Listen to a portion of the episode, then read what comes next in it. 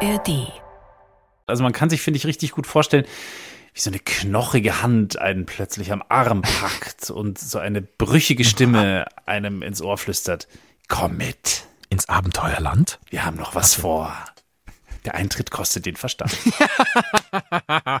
Und damit ist jetzt auch pur auf dieser Playlist drauf. Nein, oh mein Gott. nein, ich mache es. Can I unsay it, please? Ja, okay, vielleicht streichen wir das.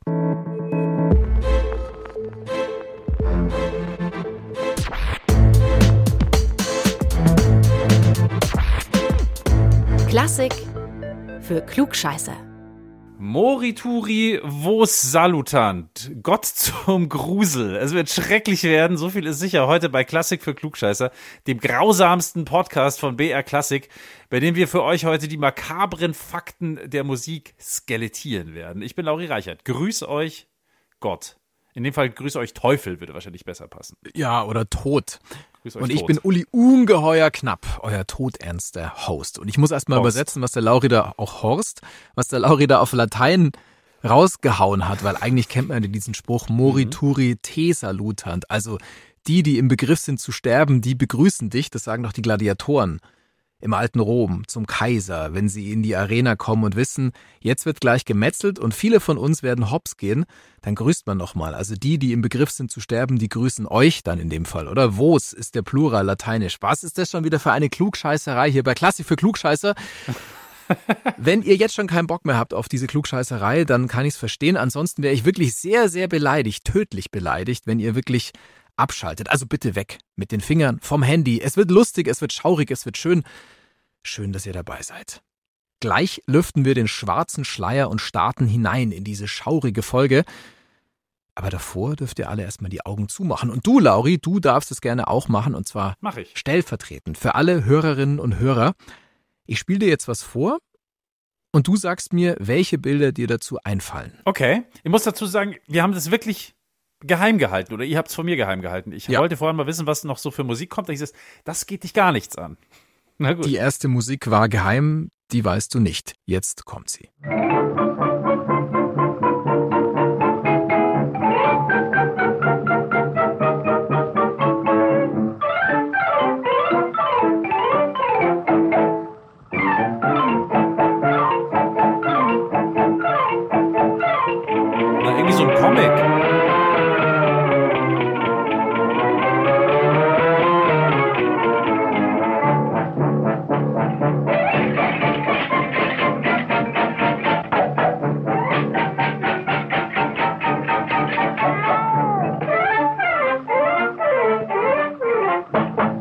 Es erinnert mich so ein bisschen an die Zeichentrickfilme, die ich in meiner Kindheit viel geguckt habe. Da lief immer so ein Sound Ja. im Hintergrund. Schön. Ich glaube, du bist gar nicht so weit weg von dem, was wir hier gehört haben. Also, ich kann's auflösen, wenn du magst. Oder hast du irgendeinen Tipp, was es wirklich war? Nö, also ich habe jetzt irgendwie Tom und Jerry oder sowas. ich bin Ja, mir nicht ja, ganz ja, sicher, also was ich mit so Grusel, verkehrt. was es mit Grusel zu tun hat, aber so, das wären so meine Bilder. Wie so eine Verfolgungsjagd, ähm, Mhm. Knochen, irgendwie so. Das war gerade das Skeleton Dance von Walt Disney. ah, ist fast 100 Jahre alt. 1929 kam das raus. Und da tanzen vier Comic-Gerippe auf dem Friedhof. Und an der Stelle, die wir gerade gehört haben, spielt ein Skelett auf der Wirbelsäule des anderen Xylophon. wo auch sonst. Boah, ich krieg gleich echt so ein komisches Gefühl. Die Wirbelsäule Rücken, runter. An der Wirbelsäule. ist echt kreislig. Also ohne Witz, ich habe heute eh so ein bisschen Rücken und dann kommt es irgendwie ein bisschen ungelegen. Aber ja, es soll ja heute schaurig werden und dann gruselt's einen halt mal richtig. Wir klären in dieser Folge, welche Instrumente sich sonst noch so in Gruftis verwandeln können, bei welchen Klängen sich die Grabplatten öffnen und was der Tod mit dem Tanzen zu tun hat. Ja, bei uns geht's nämlich eigentlich gar nicht so sehr um das Schreckliche alleine, sondern eher so um die Lust am Grusel, weil warum zum Beispiel schauen wir Horrorfilme an? Warum gehen wir in die Geisterbahn? Warum schauen wir das Frühlingsfest der Volksmusik?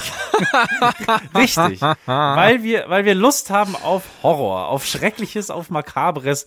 Greisliges zieht uns quasi magisch an. Schaust du denn Horrorfilme, Uli, oder sowas in der Art? Oder das Frühlingsfest der Volksmusik? Das habe ich mir wirklich ab und zu früher angeguckt, weil es einfach großartig ist. Also halt so phasenweise. Mal so 20 Minuten am Samstagabend sich sowas angucken, bevor man dann weggeht. Habe ich schon öfter erzählt. Ich bin ein bisschen raus aus dem Alter, aber das fand ich immer großartig. So ein bisschen Silbereisen, das kann man schon mal machen. Also ich schaue keine Horrorfilme in dem Sinne. Ich habe das früher gemacht, mittlerweile habe ich da keinen Bock mehr drauf. Bei mir hat sich nie so eine wirkliche Hornhaut auf die Seele gesetzt. Also, dass es komplett an mir abprallt, sondern mich hat es als Kind, und da war ich wahrscheinlich ein bisschen zu früh und zu jung, als ich mir das angeguckt habe, wirklich ähm, in, in, in Schrecken versetzt teilweise. Also zum Beispiel Friedhof der Kuscheltiere habe ich gesehen, da war ich noch ein bisschen zu jung. Oder Oh, Nightmare oh, ja, on ja. Elm Street. Du weißt schon, Freddy Krueger mit dieser komischen Hand, die sehr, sehr stachelig ist. Und ein paar andere Sachen. East zum Beispiel, also oder Es, deutsch gesprochen, habe ich auch geguckt, fand ich auch furchtbar Auf gruselig. Englisch heißt es It übrigens. He, is. he shit, he, he shit, he, she, it, is. Ach, keine Ahnung. Heißt es wirklich it? Ja, It. Hör auf, ist doch Bullshit. Das Lustige ist, Deutsche tendieren dazu, in ihrem normalen Sprachgebrauch das Wort es halt es regnet wie es auszusprechen. Niemand würde sagen, es regnet. Wenn es um den Film Es. geht, sagen alle plötzlich, ich habe den Film es angeschaut. Dabei geht es halt einfach um ein S. Es geht um ein S. Okay. Also den habe ich auch geguckt früher und ich muss sagen, ich habe nicht während ich das geguckt habe Angst gehabt, sondern eher danach. Also wenn du dann mal allein daheim bist und erinnerst Mhm. dich wieder an den Film oder wenn du in der Nacht aufwachst und es ist irgendein komisches Geräusch im Haus, dann denkst du gleich, oh oh, Ja, ja. da ist was los. Und insofern, früher hat es mich schon beeindruckt, mittlerweile, ich gucke es einfach nicht mehr, habe keinen Bock mehr drauf. Ist einfach nicht meins. Vor allem, wenn es dann dunkel ist draußen. Aber diese, diese Friedhof der Kuscheltier-Episode, die hatte ich auch. Meine Eltern hatten Friedhof der Kuscheltiere als Buch. Und ich habe das halt einfach irgendwie in die Finger gekriegt, habe das durchgelesen und ähm, habe mich wirklich, also ich konnte nicht mehr aufhören zu lesen, ich weiß das noch. Und ich habe ähm, das auch viel zu früh gelesen und das hat mich auch nachhaltig geschädigt, glaube ich. Aber also ich dich bin haben Horrorbücher geschädigt im Gegensatz zu Ja. anderen, die Horrorfilme geschädigt haben. Genau, die Horrorfilme wie Es habe ich dann so ein bisschen später gesehen. Aber ich bin sowieso auch nicht so unbedingt der große Horror-Typ. Also meine Schwester zum Beispiel, meine kleine Schwester, das zarte Wesen, die ist so Saw- und Hostel-mäßig am Start. also so Hostel, wirklich ganz üble, ganz üble so Splatter-Horrorfilme. Ich mag diesen Splatter-explizit-Horror überhaupt gar nicht. Ich habe aber zum Beispiel nichts gegen düstere Filme, also gar nicht sogar. Also so Horror-Mystery sehr gerne. Und da fällt mir ein, ich war letzte Woche in Griechenland im Urlaub äh, kurz und da waren wir bei uns im Dorf auf dem Friedhof, weil ein Bekannter von uns gestorben ist und wir sein Grab besuchen wollten. Und bei den Griechen sind die Särge ja überirdisch, also in so Sarkophagen quasi. Die werden nicht in die Erde eingelassen, sondern die sind dann in so äh, Marmorsärgen drin. Alles wahnsinnig schön, weißer Marmor, überall Fotos, persönliche Sachen, die dann auf den Gräbern stehen. Und meine kleine Tochter meinte plötzlich so, äh, und da drin liegen die dann alle. Ist das gemütlich da drin? Weil das sieht ja total gemütlich aus. Also so viel zum Thema die Lust am Horror. Meine kleine Mörderpuppe hat es sich sehr gemütlich im Grab vorgestellt. Lust am Horror. Und jetzt kommen wir mal zum Thema. Hatte auch er deinem Spezialfreund Camille Saint-Saëns Ah, Sansons. hat der Horror auch viel Spaß gemacht. Äh, nicht nur die Aussprache seines Namens ist für manche ein Graus, nein, er hat auch viel Freude am Makabren gehabt und deswegen hören wir jetzt auch kurz einen der bekanntesten Totentänze überhaupt, nämlich den Danse Macabre von besagtem Camille Saint-Saëns.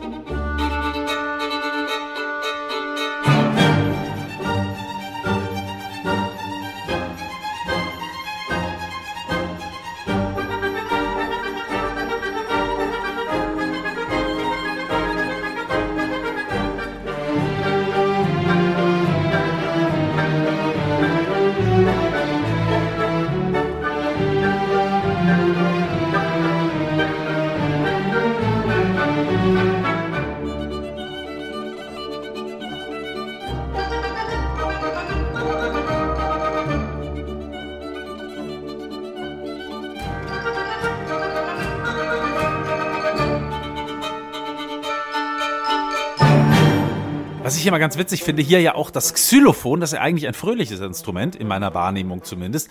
Aber hier zum Beispiel auch verleiht es diesem Tanz irgendwas Gruseliges. Ich glaube ja, dass das Xylophon deswegen so oft bei Gruselsachen hergenommen wird, weil es auch dieses Bild gibt, dass man ein Skelett zum Xylophon spielen verwendet, so wie du das ja vorhin auch in diesem Comic-Sound äh, vorgespielt hast, da ist es ja auch so, da spielt man dann halt auf einer Wirbelsäule oder eben auf Knochen. In Comics kommt das relativ oft vor. Äh, ist vielleicht eine steile These von mir, aber egal. Also das Xylophon gerne verwendet für Gruselmelodien und noch ein Instrument kündigt hier in diesem Stück von Camille Saint-Saëns den Tod an, nämlich die Geige. Die spielt hier nämlich einen schaurigen, vielleicht habt ihr es gemerkt, einen schaurigen Tritonus. AKA das Teufelsintervall. Also, Exakt. willst du es erklären, was es genau ist? Wir hatten es ja schon mal. Ja, es ist eine, es ist eine sogenannte übermäßige Quarte oder auch verminderte Quinte. Und die klingt besonders schräg und dämonisch und war, es gab tatsächlich Zeiten in der Musikhistorie, da war dieses Intervall verboten, weil es nämlich den Teufel repräsentiert. Und hier hören wir den Tritonus besagten äh, auch nochmal in einer besonders schönen Variante.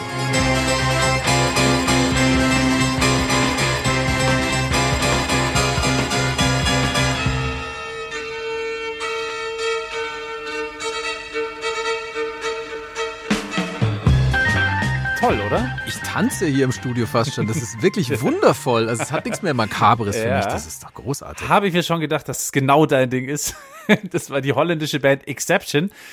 In dieser Exception. Fassung, ja, Exception, in diesem holländisch ausgesprochen, in dieser Fassung besonders schmerzhaft für die Ohren, weil auch äh, der Tritonus noch dazu in einer anderen Tonart vorkommt und auch gespielt wird auf der Geige. Passend übrigens zu dem Gedicht, das Camille Saint-Saëns ursprünglich mal für den Danse Macabre verwendet hat.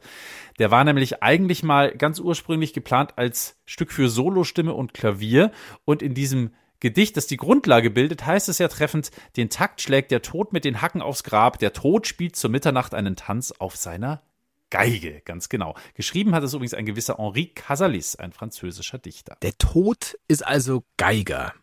Das ist irgendwie ein bisschen klischeehaft, oder? Also, dass in den Geigern was Dämonisches schlummert, das, das, das hatten wir, glaube ich, schon. öfter? Teufelsgeiger, genau. Paganini zum Beispiel. Teufelsgeiger, ganz genau. Und wenn ich das kurz erzählen darf, es gab einen echten Kriminalfall und zwar im vergangenen Herbst. Da stand ein Geiger vor Gericht, ein ziemlich guter Geiger, weil er seine Mutter vergiftet haben soll und auch noch zwei Orchesterkollegen töten wollte. Mit Rattengift in einem Knoblauchdip. Ich hörte davon, ja, irgendwie in einer Kon Orchesterkantine, glaube ich, oder so. Völlig crazy, ja, bei verschiedenen Gelegenheiten. Auf jeden Fall ist es jetzt nicht so überraschend, dass dieser Mann von manchen Medien als der Todesgeiger bezeichnet wurde. Ja, vielleicht hat er das mit der ganzen Geigensymbolik ein bisschen zu ernst genommen. Weil die Geige ist äh, schon seit 500 Jahren ein ganz typisches Instrument für den Tod. Ich habe mal ein bisschen recherchiert, warum. Aber also um gleich mal das vorwegzunehmen, es gibt keine eindeutige Antwort darauf. Es gibt tausend verschiedene Theorien. Zum Beispiel, dass der Geiger an den Sensenmann erinnert, also an den Tod, der bei jedem Hieb jemanden abmäht oder sowas. Aber man sieht auch in der bildenden Kunst sehr, sehr oft den Tod mit einer Geige dargestellt.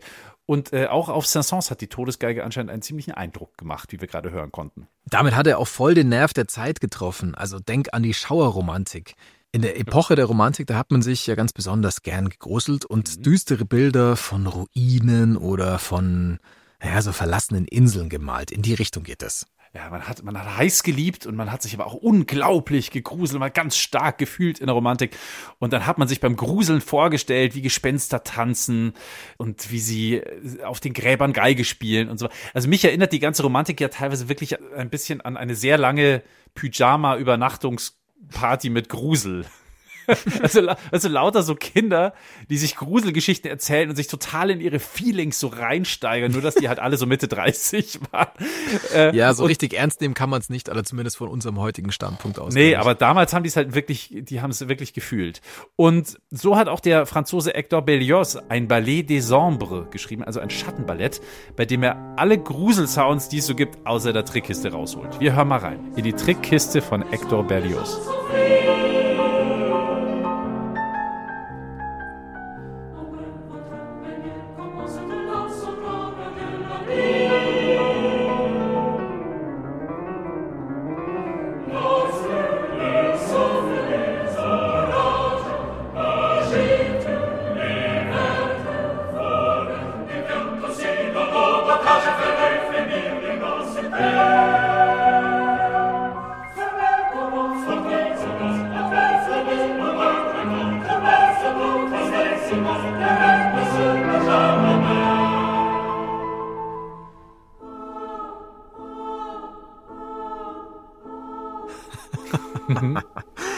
Geht hoch und runter, dieses Ja. heulende Singen, das ist schon großartig. Gespensterchen. Ja, ich finde es ja auch so ein bisschen geil. Also diese chromatischen Tonleitern, die so auf und ab huschen und dann so tiefe, grummelnde Töne im Bass. Und das ist ja auch wenig subtil, das alles zugegebenermaßen. Das ist eigentlich total plakativ. Und deswegen kann man sich da so richtig reinlegen und mitgehen und dann kriegt das alles mit seinen Seufzern und mit diesen leisen Huschetönen fast ein bisschen was Erotisches, möchte ich behaupten. Äh, vielleicht ist es auch einfach die französische Sprache, die das mit mir macht. Ist auch möglich. Le Laurie. Dass ich mich kurz habe hinreißen Le lassen. Laurent. ja. Vielleicht bist du einfach in der falschen Epoche geboren. Absolut. Alter, ich wäre super auf so Gruselpartys der Romantiker gewesen, glaube ich. Glaube ich sofort. Hätte Vielleicht würde dir auch das alte italienische Wandgemälde gefallen, in das sich ein anderer sehr prominenter Mensch, nicht du, verliebt hat. Franz Liszt. Es ist schon ein bisschen her. Dieses Gemälde heißt Trionfo della Morte, also der Triumph des Todes. Davon hat sich Liszt inspirieren lassen. Er hat komponiert, hat dann auch nur schlanke 27 Jahre gedauert und schon war sein Musikstück fertig.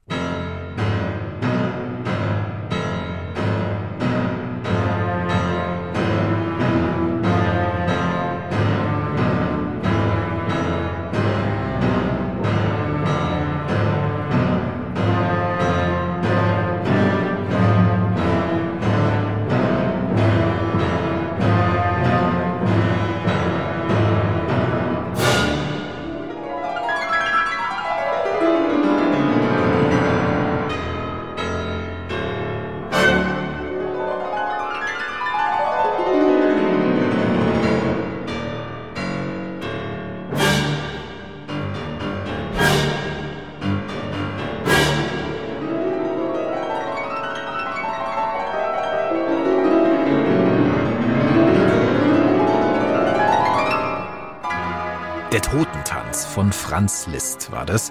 Der dauert eine Viertelstunde und ist für Klavier und Orchester. Im Mittelpunkt steht übrigens ein guter alter Bekannter von uns und wenn ihr treue Klassik für Klugscheiße Hörerinnen und Hörer seid, dann kennt ihr ihn schon.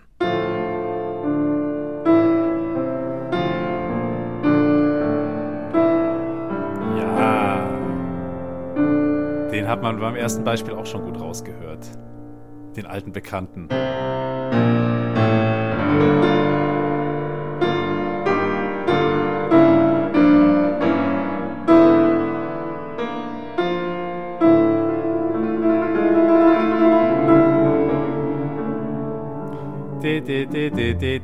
Oh ja, Das Dies Irae Motiv, exakt. das sich exakt. durch die Musikgeschichte schlängelt wie, ein, wie eine giftige Schlange des Todes. Ein schöner Ich Vergleich. bin heute, ich bin heute richtig gut.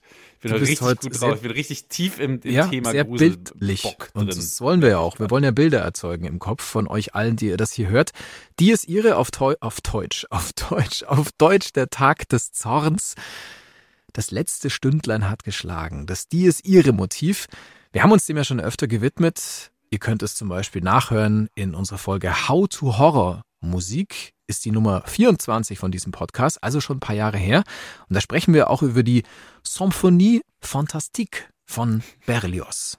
Oder Berlioz.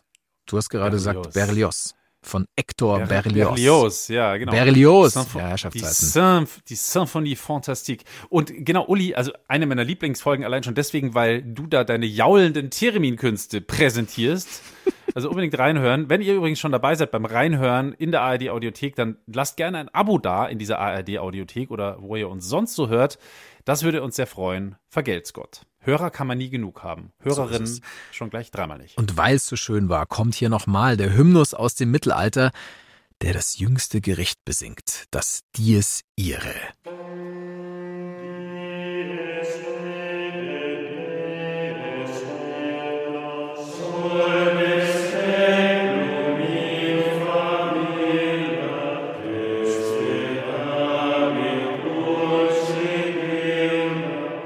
Also Schola Antiqua oder Antiqua, je nachdem wie ihr es betonen wollt, heißt alte Schule oder auch Oldschool. Oder genau. auch Oldschool. genau. Das war, das war ja auch wirklich alte Schule. Also Schola Antiqua, so hießen die, die das gerade gesungen haben. Ein gregorianischer Chor. Äh, und ich mag es ja wirklich sehr, wenn das so schlicht ist. Dieses äh, Dies Irae Motiv so schlicht dargeboten wird. Denn das ist ja wirklich ein Evergreen. Oder in diesem Fall vielleicht eher ein Ever Black. Ein Ever Dark. Oh Gott. Ein, ein Ever Dead. Ein Ever Dead. vielleicht besser dazu. Ja. Zum Dies Irae Motiv, das nicht so zu kriegen ist, dass er sogar in der Popmusik noch vorkommt.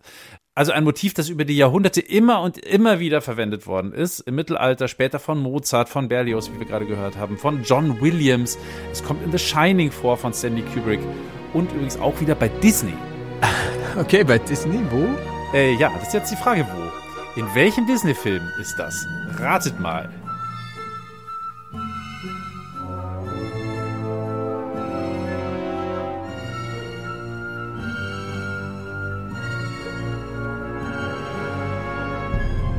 Da ist es.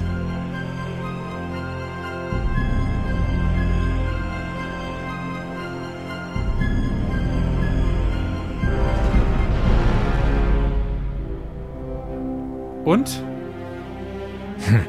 Hast du es erkannt? Nee. Also das Dies Irae Motiv hat man, glaube ich, einigermaßen gut raushören können. Und ähm, ja, das ist so immer ein schöner Klugscheißer-Fact. Das Dies Irae Motiv kommt bei Disney vor im Film König der Löwen. Und wer hat's eingebaut? Natürlich, the one and only, der Zimmerhans. Er hat das eingebaut in seinen Filmscore zum König der Löwen. Das ist äh, fast am Ende vom Film, wenn Simba zum Königsfelsen zurückkehrt nach seinem letzten Kampf mit Scar. Habe ich mir sagen lassen, denn auch das ist eine Bildungslücke, die ich hier nicht verheimlichen möchte. Ich habe diesen Film nie gesehen. Echt? Ich habe keine Ahnung, Oh worum es da geht. Irgendwas mit Löwen und traurig. Ja, Simba, der kleine und Löwe. Phil Collins und Elton John. Ja. Oh ja, da hast du schon mal vieles richtig gesagt. Schau ihn dir an, das lohnt sich. Also die, diese erste Wirklich. Zeichentrick-Version, würde ich es mal nennen. Dann gab es ja vor ein paar Jahren noch mal so ein Remake. Auch das soll ganz gut sein. Ähm, aber schau dir diese Originalversion an, es lohnt sich. Ich habe es vor ein paar Jahren getan. Es tut nicht weh. Und ähm, mit Kindern kannst du das erst recht gut anschauen. Toll. Echt, soll ich mir jetzt auf meine alten Tage nochmal. Okay, ja, Ja. gut, äh, vielleicht meinen Kindern, wenn die alt genug Genau. sind, das zu verstehen. Aber es ist schon interessant, oder? Also ich meine, dieses Dies Irae Motiv, das kommt im Mittelalter vor und danach und jetzt auch wieder in der Popkultur und es hat sich Hm. nichts verändert an der Wirkung. Es funktioniert weiterhin. Das ist doch Wahnsinn, oder? Es ist ja fast wie wie der Kanon in D von Pachelbel, der ist auch nicht tot zu kriegen und den verwurstet die Popmusik bis jetzt. Unaufhaltsam, so auch Dies Irae. Hier kommt eine der skurrilsten, kunstvollsten, kreativsten Versionen von Dies Irae aus neuerer Zeit.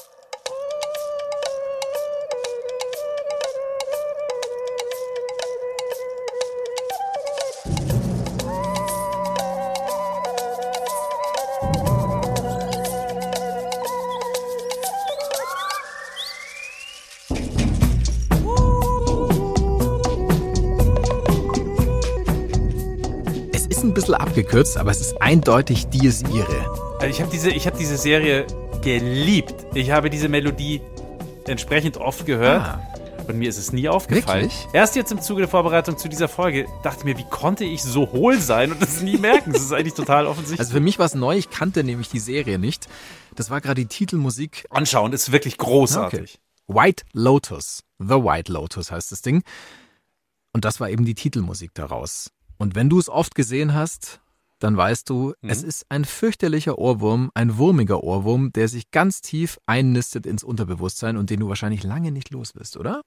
Ja, ja, deswegen sage ich ja, es ist absurd, dass mir das nicht aufgefallen ist, dass das auf dem Dies Irae Motiv basiert. Also ich muss mich kurz ein bisschen dazu einlesen, weil ich die Serie nicht kenne, aber vielleicht willst du ganz kurz erzählen, um was es geht, wenn du das Ja, es gesehen geht, hast. äh, es geht um ein, um ein ominöses Luxushotel auf Hawaii und da wohnen reiche amerikanische Touristen, die alle ziemlich tiefe Abgründe haben. Und äh, ja, also ohne zu viel spoilern zu wollen, es geht äh, um Liebe, es geht um Sex, es geht um sehr komisch abseitige Persönlichkeiten und auch um ein bisschen um Mordlust. Ja, und ich glaube, da ist halt dann Dies ihre einfach die ideale Melodie, um all das Ja, auszudrücken, weil das schwingt halt da einfach mit. Ja. Genau, hier so ein bisschen, also bei The White Lotus so ein bisschen mit, mit Baströckchen bekleidet, was wiederum eine schöne Überleitung ist zu unserem Thema Tanz mit dem Tod. Denn der Tod in der Musik spielt zwar sehr gern Geige, wie wir gelernt haben, und ist ein Tritonus-Fan, aber der Tod, er tanzt eben auch sehr gern. Dead can dance, sozusagen.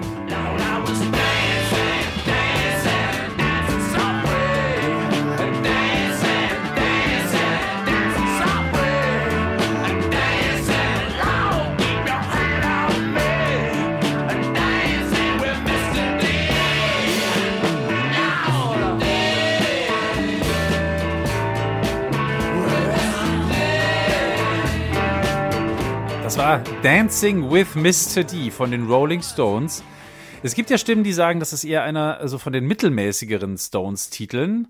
Also einer von 90 Prozent. uh. Ja, ja, ja, ja, ja. Ich, ich bin ja eher Fraktion Paul McCartney. Der hat vor kurzem in einem Interview gesagt, die Rolling Stones sind eine ganz gute Blues-Cover-Band. Aber Stones hin oder her, der Song passt auf jeden Fall ganz gut zum Thema. Dancing with Mr. D. Das D steht für Death. Death. Genau. Hätte ich jetzt gesagt, oder? Der Tod. Kleines Rolling Stones Bashing von Lauri. Ich bin gespannt, ob wir dazu Post bekommen und sich ich manche von euch vielleicht drüber aufregen oder zustimmen. Wenn ihr was loswerden wollt zu diesem Podcast, wenn ihr einen Themenvorschlag habt oder Kritik oder Lob oder was auch immer, dann schreibt uns gerne Mail. Die Adresse ist klugscheiße.br.de, klugscheiße mit Doppel S. Oder schickt uns einfach eine Sprachnachricht. Seit einigen Wochen geht es.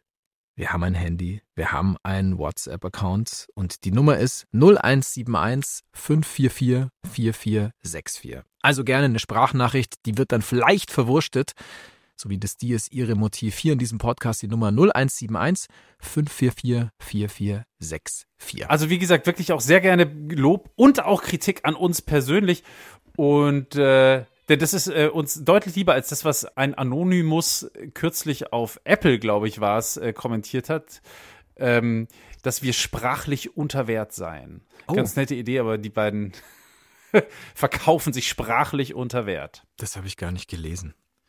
Vielleicht, weil du so oft Phänomen sagst. Ja, ich sag so oft Phänomen. Und ich tatsächlich. Jetzt, tatsächlich zurück zum Totentanz. Das ist ja ein Phänomen. Lauri, wir waren ja eigentlich gerade woanders. Du wolltest doch erklären, woher das mit dem Tanzen kommt. Erzähl doch mal. Also das Bild des Totentanzes kommt eigentlich aus der bildenden Kunst. Seit dem 14. Jahrhundert ungefähr, sagt man, also seit dem Spätmittelalter gibt es Gemälde, auf denen man tanzende Skelette sehen kann. Und wie wir aus der Schule wissen, der Tod der war damals ja überall. Er hauste quasi mitten unter den Menschen. Jeder zweite Mensch, muss man sich mal vorstellen, jeder zweite Mensch in Europa ist damals gestorben. Vor allem während der großen Pest- und Cholera-Epidemien. Und das bedeutet natürlich, die Menschen haben jeden Tag in ihrem Leben ja, waren mit dem Tod konfrontiert, haben auf ihn gewartet und haben quasi mit ihm getanzt. Und auf diesen toten Tanzbildern tanzt der Tod auch mit Menschen aus den unterschiedlichsten Ständen. Also Könige, Bauern, Bettler, alle werden vom Tod auf die Tanzfläche geschleppt. Der Tod ist der große Gleichmacher. Dem kommt am Ende keiner aus, egal ob König oder Bettelmann. Und das Bild vom Tanzen hat dann wahrscheinlich den Menschen dabei geholfen, mit der Angst vor dem Tod umzugehen. Und es war sicher auch ein Zeigefinger von der Kirche, so nach dem Motto, wenn ihr sündigt, dann sterbt ihr oder alles Irdische wird einmal enden. Wenn ihr euch nicht gescheit aufführt. Dann, dann ist es schnell vorbei. Schneller. Und dann haben sich die Menschen halt gesagt, naja, also wenn wir eh alle abkratzen, wenn wir eh alle sterben, dann können wir doch noch ein bisschen tanzen, oder? Dann lasst uns doch noch ein bisschen tanzen. Nein, Mann, ich will noch nicht gehen. Ich will noch ein bisschen tanzen. Komm schon, Alter, ist doch noch nicht so spät. Lass uns noch ein bisschen tanzen. Nein, Mann, ich will noch nicht gehen. Ich will noch ein bisschen tanzen. Komm schon, Alter, ist doch noch nicht so spät. Ja, ich kann mir vorstellen, warum du das gerade noch so kunstvoll eingewoben hast, damit Laserkraft 3D in die Playlist kommt. Nein, Mann. Sehr, sehr gut. Großer okay, Hit. doch, ich gebe es zu. Ich wollte es einfach unterbringen. Auf dieser Playlist. Und diese Playlist, die heißt übrigens Grusel. Und die gibt es wie immer bei Spotify. Da kommt alles an Musik drauf, was wir hier nur ganz kurz anspielen können oder manchmal auch ein paar Sekunden länger, aber halt nicht ganz ausspielen können. Alles an Musik aus dieser gruseligen Folge werdet ihr darauf finden. Eine der ältesten erhaltenen Musiken übrigens zum Thema ist der Todentanz von Augustus Nörmiger. Aha. Das ist entstanden Ende des 16. Jahrhunderts. Das ist eigentlich ein Orgelstück. Äh, und wir hören das mal, äh, dieses Stück, den Todentanz, hier mit Orchester und Geige gespielt.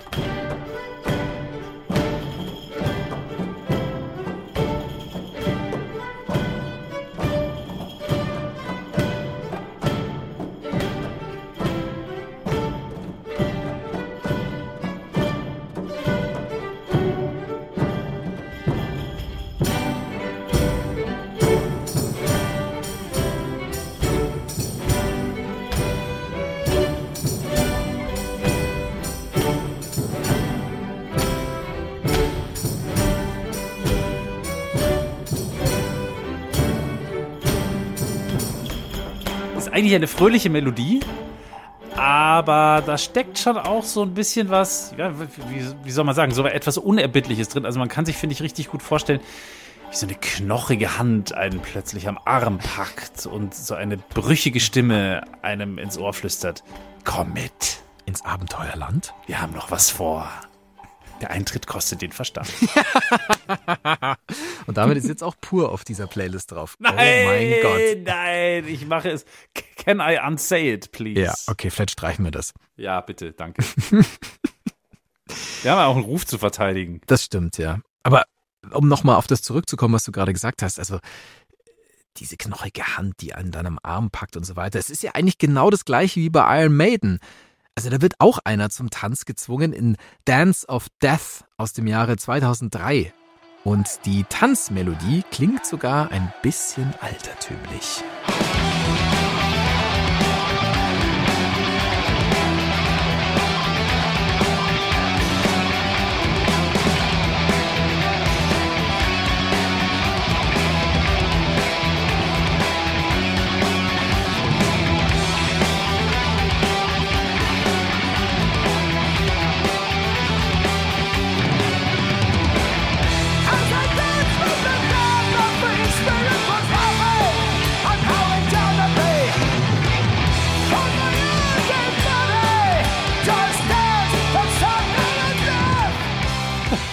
Iron Maiden. Auch nicht unbedingt welche, die mit dem ganz feinen Florett fechten, ja? Nee, nicht unbedingt, aber.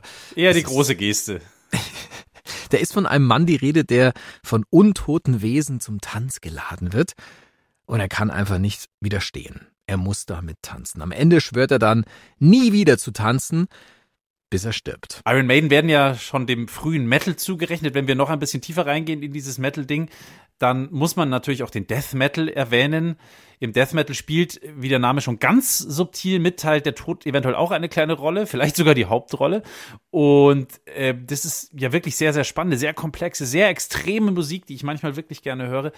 Aber sich damit jetzt auseinanderzusetzen und was der Tod da für eine Rolle spielt und wie weit einzelne Mitglieder dieser Szene gegangen sind, also da sprechen wir tatsächlich von richtigen Morden und so weiter, das würde jetzt ein bisschen zu weit führen.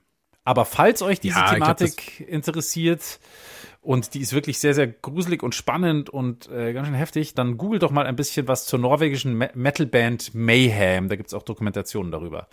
Die haben das mit dem Tod sehr, sehr ernst genommen. Ich glaube, das wäre dann auch eine eigene Folge wert. Also einiges davon ist ja vielleicht auch eher Teufels- als Todesmusik. Genau, also da geht's eigentlich ein bisschen um was anderes als bei uns heute. Wir sprechen ja heute über eine andere Art von Anziehungskraft. Wir bleiben mal lieber bei unserem Tod sozusagen. Und zwar schauen wir jetzt nach Bayern. Bei uns heißt der Tod ja Borndelkramer, wie wir nicht erst seit dem Brandner Kasper wissen. Borndl kommt von Gebeine und Kramer halt, also von Krämer. Also jemand, der mit Knochen von Ort zu Ort zieht und da seine Ware anbietet. Ich habe manchmal das Gefühl, den Menschen in Bayern, wie zum Beispiel auch beim Brandner Kasper, denen tut der Tod ja fast schon leid. Also manche Alte sagen, ja, ja, also mir hat der Borndl Kramer vergessen. Und es ist eher so, dass sie sich dann irgendwann dazu herablassen, mit ihm mitzugehen. Also sie drehen das Ganze um im Sinne von, ich lasse mich da nicht holen vom Tod, sondern ich gehe halt mit. Ich habe selber in der Hand. Ja. Ja, genau, ich kann das selber bestimmen. Aber wenn sie nicht wollen, dann dreht er an ihrem Haus um und zieht weiter mit seiner Ware. Dann hat er nichts Genau. zu bestellen. Oder wie gesagt, beim, beim Brandner Kasper, wie sich, wenn sich der Tod dann einfach auf ein Kartenspiel einlässt und sich abfüllen lässt vom Brandner Kasper und sich dementsprechend dann auch äh, betuppen lässt beim, beim Kartenspielen und ihn dann nicht mitnimmt. Äh, in Bayern gibt es übrigens auch einen der bedeutendsten Monumentaltotentänze, nämlich den Füssener Totentanz. Das ist ein Gemälde und da ist eine Inschrift drauf und da steht drauf, sagt ja, sagt nein, getanzt muss sein. Und darunter sind insgesamt 20 so kleine Bildchen gruppiert, wo der Tod mit ganz unterschiedlichen Menschen tanzt, auch mit einem Kind oder mit einer Jungfrau. Also eigentlich so ein bisschen wie ein Comic, ein sehr altes Comic mit äh, verschiedenen Episoden. Vielleicht ist es ja ein Nicht-Lustig-Comic. Einer, der seiner Zeit etwas voraus war. Du erinnerst dich, oder? An diese Nicht-Lustig-Comics. Ja, ja, ja, ja. Also manche waren nicht lustig, aber andere schon ziemlich. Und auf manchen, da war doch so ein Sensenmann mit Kapuzenpulli drauf. Erinnerst du dich? genau. Alles, alles geklaut aus dem Barock. Ja, irgendwo muss man es ja herhaben. Und was auch ziemlich krass ist, diese alten Bilder, die sind oft ziemlich anzüglich, also sexuell gesehen. Ich habe da ein Gemälde aus der Schweiz gesehen, auf dem, Obacht, eine Tödin mit nackten Brüsten mit einem Geistlichen tanzt. Tödin ist ein Megawort. Ich wusste übrigens bis zu dieser Folge nicht, dass es eine weibliche Form von Tod gibt. Tödin. Jetzt weißt Nie du's. gehört. Und auf diesem Bild, da streckt sich diese Tödin eine Art Tröte zwischen die Beine durch. Erinnert leider ein bisschen frappierend an diese Dame aus dem Supertalent neulich, die für Aufsehen gesorgt hat, weil sie mit ihrer äh, Vagina Flöte gespielt hat. Eine gewisse Ähnlichkeit. Habe ich jetzt leider nicht gesehen. Ich habe es auch nicht gesehen, ich habe nur davon gelesen.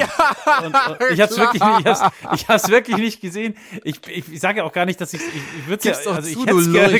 Also ich, ich finde es dermaßen absurd, dass ich, dass ich Ja. gebannt davor gesessen wäre. Aber ich habe es tatsächlich leider nicht gesehen. Es Aber es hat, zu spät. es stand in jeder Zeitung. Gut. Ich schaue ich schau nicht das Supertalent, ich schaue nur die Bachelors. Aber gut, also, sie hat sich die Tröte nicht eingeführt, sondern zwischen den Beinen sieht man halt, wie die Tödin diese Tröte durchsteckt. Also man könnte es eher eine Po-Saune nennen. So musst du es dir vorstellen. Okay. Gut. Okay. Der Maler, der dieses Ding fabriziert hat, der heißt Niklaus Manuel, der hat so um 1500 gelebt und er hat einen Haufen von diesen expliziten Bildern gepinselt. Schwein. Ja, Schweinchen. Da gibt's auch eins, wie so ein ganz Pfui. greislicher Skeletttyp die Brüste einer jungen Frau angrapscht. Das ist eine sehr beliebte Episode aus den Totentänzen. Der Tod und das Mädchen. Ja, und seit dem 16. Jahrhundert wird dieses Bild in allen Künsten immer wieder aufgegriffen. Ähm, und man kann das sogar anhören. Also nicht das Bild, das kann man nicht so gut anhören, aber den Tod und das Mädchen kann man anhören.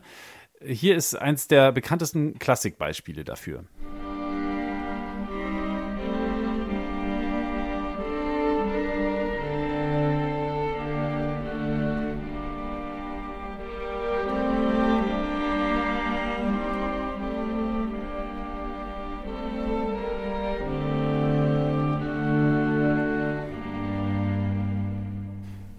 Gänsehautmusik ist es. Äh, erinnert mich ein bisschen an den Marsch Funèbre übrigens von Chopin, der ja danach äh, gekommen ist. Also vielleicht hat Chopin ein bisschen Schubert gehört, als er den Marsch Funèbre geschrieben hat. Das war ein Ausschnitt aus dem 14. Streichquartett von Franz Schubert, das auch gerne Der Tod und das Mädchen genannt wird. Ursprünglich hat nämlich Schubert ein Gedicht von Matthias Claudius als Lied vertont und äh, dieses Lied hat er dann in einem Variationssatz im Streichquartett verarbeitet. Und hier ist ja auch wieder die Geige am Start als Todesinstrument, wie wir sie vorhin schon eingeführt haben. Aber in diesen ganzen gemalten Todestänzen, da werden ja noch ganz viele andere Instrumente gezeigt. Und die spielt dann immer die Todesgestalt.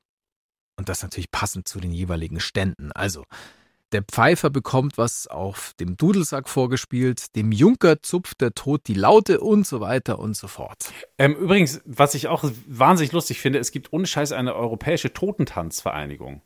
Die gibt es bereits seit den 70er Jahren. Und wen es interessiert, die, 1970ern wahrscheinlich, oder? Oder sprichst du hier von den 1570ern? Nein, seit den 1970er Jahren, sonst hätten sie nämlich keine Homepage, die da lautet so. totentanz-online.de. Und da könnt ihr euch die ganzen Bilder mal angucken. Ich schätze mal, die, Diese Totentanzbilder. Ist ganz, ganz die. Abrufzahlen werden jetzt explodieren, nachdem wir es hier durchgesagt haben.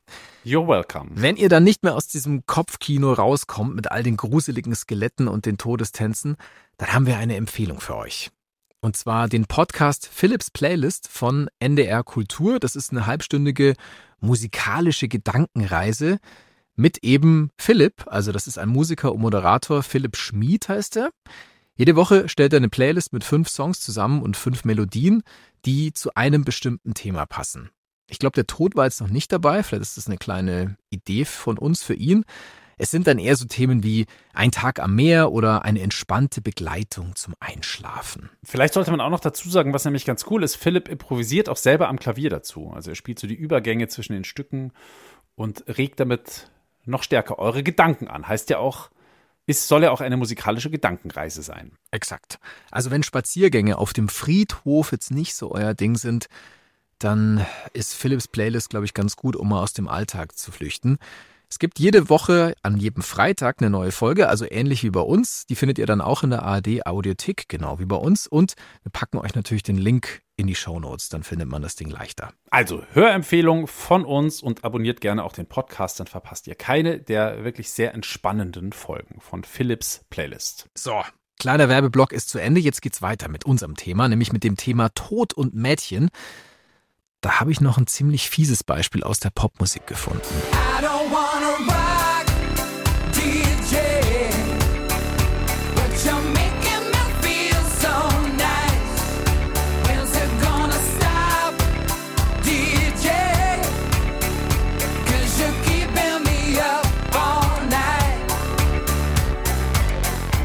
Ja, Ja, das kommt jetzt wahrscheinlich ein bisschen überraschend, oder? Dieses Stück äh, Rock Ja. DJ von Robbie Williams.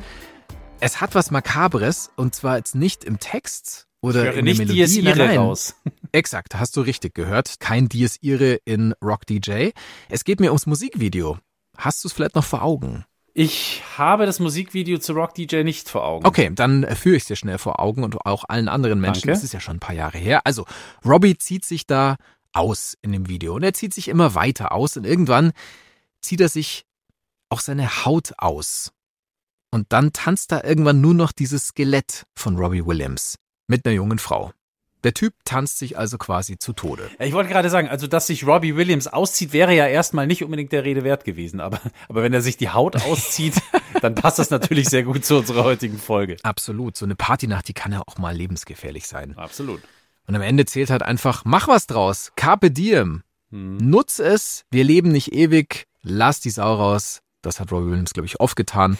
Und hab Spaß. So ist wahrscheinlich so ein bisschen die Message von dem Song und vom Video. Bis zum nächsten Morgen, wo man sich schwört, nie wieder so eine Nacht verleben zu wollen. Aber äh, zu dem, was du gerade gesagt hast, hast, gibt es sogar wissenschaftliche Beweise, Uli. Schwedische Forscher haben nämlich herausgefunden, nein, äh, äh, ohne Quatsch, es gibt wirklich, es geil. gibt, wirklich, es gibt wirklich Studien, die herausgefunden haben, wer sich viel mit Tod und Sterben beschäftigt, der hat mehr Lust auf Sex. Also Tod und Sex sind eng miteinander verbunden. Nicht umsonst wird ja auch der Orgasmus la petite mort genannt, also der kleine Tod.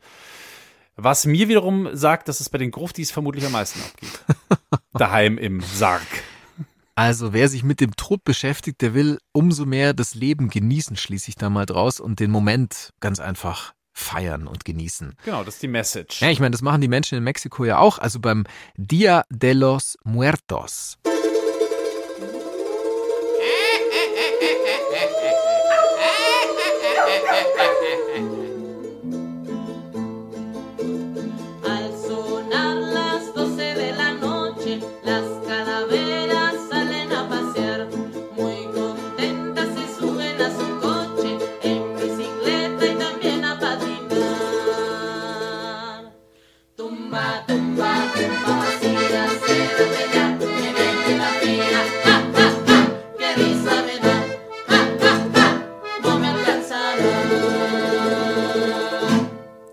Versuche mal ein bisschen was aus diesem Text zu übersetzen. Es heißt da, um Punkt Mitternacht gehen die Totenköpfe spazieren. Sehr glücklich steigen sie in ihr Auto, auf Fahrräder und Rollschuhe. Das ist der Text, ein kleiner Auszug daraus. Ganz schön schräg. Ja, schräg und schön. Das ist der Canción Las Calaveras aus Mexiko. Der Dia de los Muertos ist, glaube ich, das Beispiel dafür, wie man den Tod feiern kann. Ähm, übrigens, äh, zum Punkt äh, Dia de los Muertos fällt mir diese wahnsinnig geile Breaking Bad Folge ein, die äh, mit diesem Dia de los Muertos anfängt. Weiß, ich weiß nicht, ob du dich daran erinnern kannst, da kriechen so Typen durch den Staub zu einem Skelett. Ich krieg jetzt noch Gänsehaut, wenn ich dran denke. Also ein ganz fantastischer Anfang einer Folge. Wie auch immer, sollte man sich vielleicht mal wieder angucken. Die Serie ist aber schon ein bisschen her. Und schauen, ob sie gut gealtert ist. Also, wir kommen zurück zum Tag der Toten. Der findet immer im November statt. Und den feiern Menschen in ganz Lateinamerika. Es gibt Totenköpfe aus Zucker, blumengeschmückte Altäre und bunt angemalte Skelette. Das ist ein einziger großer Totentanz und für uns europäischen Gemüter, ja, ich würde mal sagen, mindestens ungewohnt, vielleicht auch eher schon makaber oder zumindest skurril. Wenn äh, Tod und Freude so nah zusammenliegen, ja, das Die stimmt. Toten sollen animiert werden, aus ihren Gräbern rauszusteigen und mit den Lebenden zu tanzen. Da werden auch noch echt Partys auf dem Friedhof gefeiert. Stellst dir vor, wie auf diesen alten Totentanzgemälden, da hüpfen die dann äh, von Grabstein zu Grabstein, die Skelette. Also schon ziemlich wirr und irgendwie skurril. Ja, aber quasi die Personifikation dessen, was wir heute eigentlich hier auch, ähm, worum es uns hier heute eigentlich auch geht bei Klassik für Klugscheiße. Also die Lust am, am Tod. Ja, am, am, am Makabren, sag es mal Oder, so. oder, oder am Makabren. Und mir kommen ja, wenn ich darüber nachdenke, über Lust am Abseitigen, am Makabren, am Düsteren, am Tod, immer natürlich auch sofort die Wiener Liedermacher in den Kopf. Ludwig Hirsch, Großer schwarzer Vogel, Iliga am Rucken oder sowas. Ambros, Danzer. Die machen es ein bisschen so wie die Mexikaner, durch Humor übers Schwere im Leben hinwegkommen. Wobei die Wiener natürlich teilweise sogar noch viel, viel makaberer sind und noch viel, viel schwärzer drauf. Hier zum ein wunderschönes Beispiel eines sehr, sehr makaberen Wieners. Der Herr Doktor Versalzer tanzt nächtlich den Walzer mit Esther, einer kleinen Schwester, im Spital. Durch die Abteilung Bronchien und Lungen, eng umschlungen, durch die Geistesgestörten zum kriegsversehrten Saal. Der Herr Doktor Versalzer tanzt Walzer gern ohne Orchester, aber auch die Schwester liebt das sehr. Und so tanzen sie zärtlich und innig durch die Klinik, über Watte und Pillen, Bazillen ringsumher. Okay. Es ist wirklich schräg oder, oder schier, der Text. Also schon ein bisschen Ja. crazy. Ja, nachdem wir heute schon zwei Dons Macabre gehört haben, hier noch einer, der Dons Macabre von Georg Kreisler. Aber ich finde ja die Moral der Geschichte ganz gut in diesem Lied, auch wenn es manchmal gar nicht passt, sollten wir tanzen. Das ist doch eine schöne Message. Ja, das ist eine schöne Message und das ist, das ist auch ein schönes Schlusswort von uns tänzerischen Klugscheißern diesmal. Das war's für diese Folge. Ich hoffe, ihr hattet Spaß. Ganz großer Dank geht an unser Team und in dem Fall ganz besonders an die Autorinnen dieser Folge. Marie König, Maria Gnann und Viktoria Kassel. Und natürlich wie immer an unsere Chefin vom Dienst, das ist Christine Amme. Die Produktleitung hat Anne-Kathrin Henschel und für die Technik war diesmal wieder der Gogo zuständig. Unser lieber Kollege Gogo, den alle nur Gogo nennen, weil sie seinen richtigen, wunderschönen Namen Jorgos Dordis nicht so richtig gut aussprechen können. In der nächsten Folge von Klassik für Klugscheißer geht es übrigens um Tabus. Und zwar nicht um irgendwelche Tabus, sondern um Tabus in der Oper. Und vor allem natürlich auch um die spannende Frage, welche Tabus da besonders gerne gebrochen werden. Und warum die Oper ohne Tabus fürchterlich, tödlich langweilig wäre. Genau, und damit gehen wir über den Jordan sozusagen. Ja, für heute ist diesmal Sense. Macht's es gut. Ich bin Uli Knapp. Und ich bin Lauri Reicher. Bis zum nächsten Mal.